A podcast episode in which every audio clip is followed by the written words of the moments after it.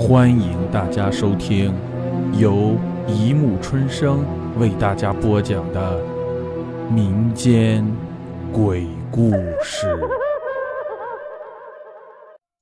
第三百七十二集：隔壁有鬼下。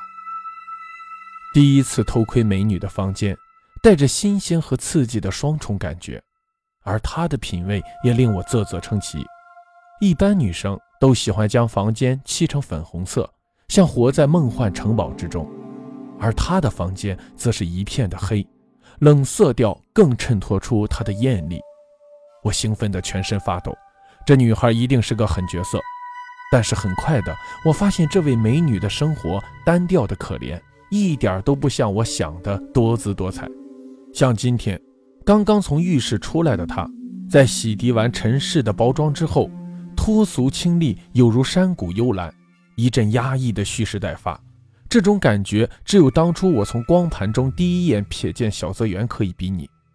他莲步轻移，拿起本书便倚在床边读起来，一读就是三个小时，看得我眼直发酸。今天应该没什么搞头了。我沮丧地躺在床上，将自己交给了黑暗。这样的生活持续了一阵子，他的步调永远都是一样。不疾不徐的，我很想知道看完书后的后续，但是说也奇怪，总在两三个小时后，我的眼皮便重得连牙签也撑不开，一直到现在，这仍然是一个谜团。还有他的作息很奇特，总在天快亮时就消失得无影无踪，直到日落月出时才能见到家人身影。他似乎也没什么朋友，整栋大楼没见人跟他打招呼。当发现这个情形后，我表现出非常和蔼可亲的一面。记得第一次跟他打招呼时，那惊喜的表情至今令我印象深刻。他可能不知道吧，我每天深夜也在跟他打招呼呢。直到三个月后，双方都比较熟悉了，我才鼓起勇气对他提出了吃夜宵的建议。他先是犹豫了一下，便含笑地点了点头。当时的我狂喜的心情，应该比中了头奖还兴奋吧。各自回去后，我兴奋地将脸凑上孔去。距离吃夜宵还有一段时间，说不定可以偷看他换衣服。想到这里，我开心的直发笑。很快的，我发现了有点不对劲儿。他神情恍惚地拿起一罐透明的瓶子，直往室内洒。那浓重的气味告诉我，那是汽油。接下来的画面更让我难以相信，他换了一身红衣，速度快得令我诧异。虽然是轻轻的动作，他的手中却多了一束麻绳。他缓缓地将它固定打结，慢慢将头套了进去。看到这边，我惊讶地张大口，不停地喘气，想要阻止的话，却怎么也喊不出口。他踢掉了脚下的凳子，动作依然优雅，浑身抽搐，悬在半空。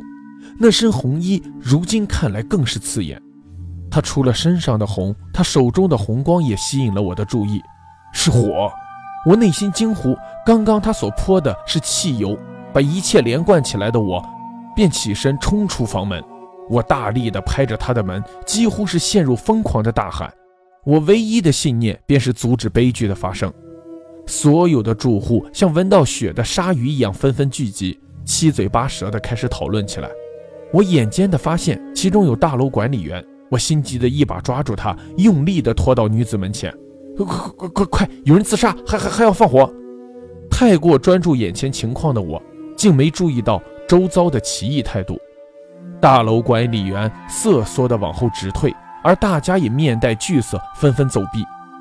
这这是怎么一回事？大家不怕火灾吗？这个问题很快就有人给我解答。只见管理员怯怯地说：“我我我我们知道你说的事情，不过是是是两年前发生的。两年前发生，我的脑袋直犯迷糊，这跟女子自杀有什么关系？”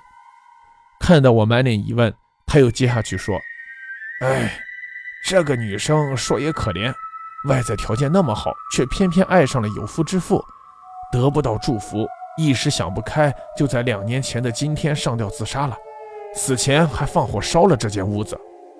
管理员摇摇头，似乎在惋惜女子的早逝。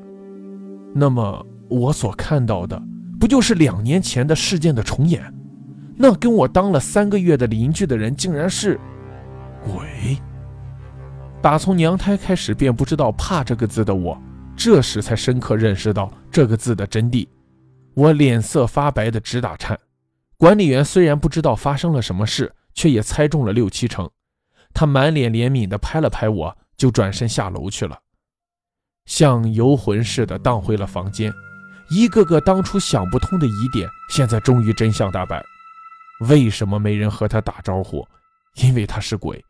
为什么他的房间是黑色的？因为被火熏的。为什么他总是在晚上出现？因为他还是鬼。嗖的一声轻轻的敲门声引起了我的注意，熟悉的声音在门后响起：“不是要吃夜宵吗？”有气无力的声音回荡在整个室内。为为为什么是我？说到这里，一直没反应的医生抖动了一下，他拿起外套往身上披，真冷。他喃喃自语着。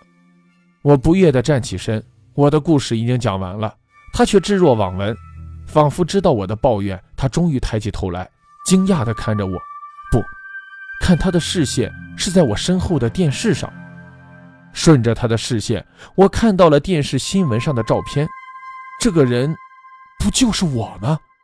我顺着看下去，新闻上写着：“离奇命案，死者疑似惊吓过度，死因仍需解剖才能确定。”我懂了，为什么我来的时候一直有种奇怪的感觉，因为，我竟然看不到我的影子。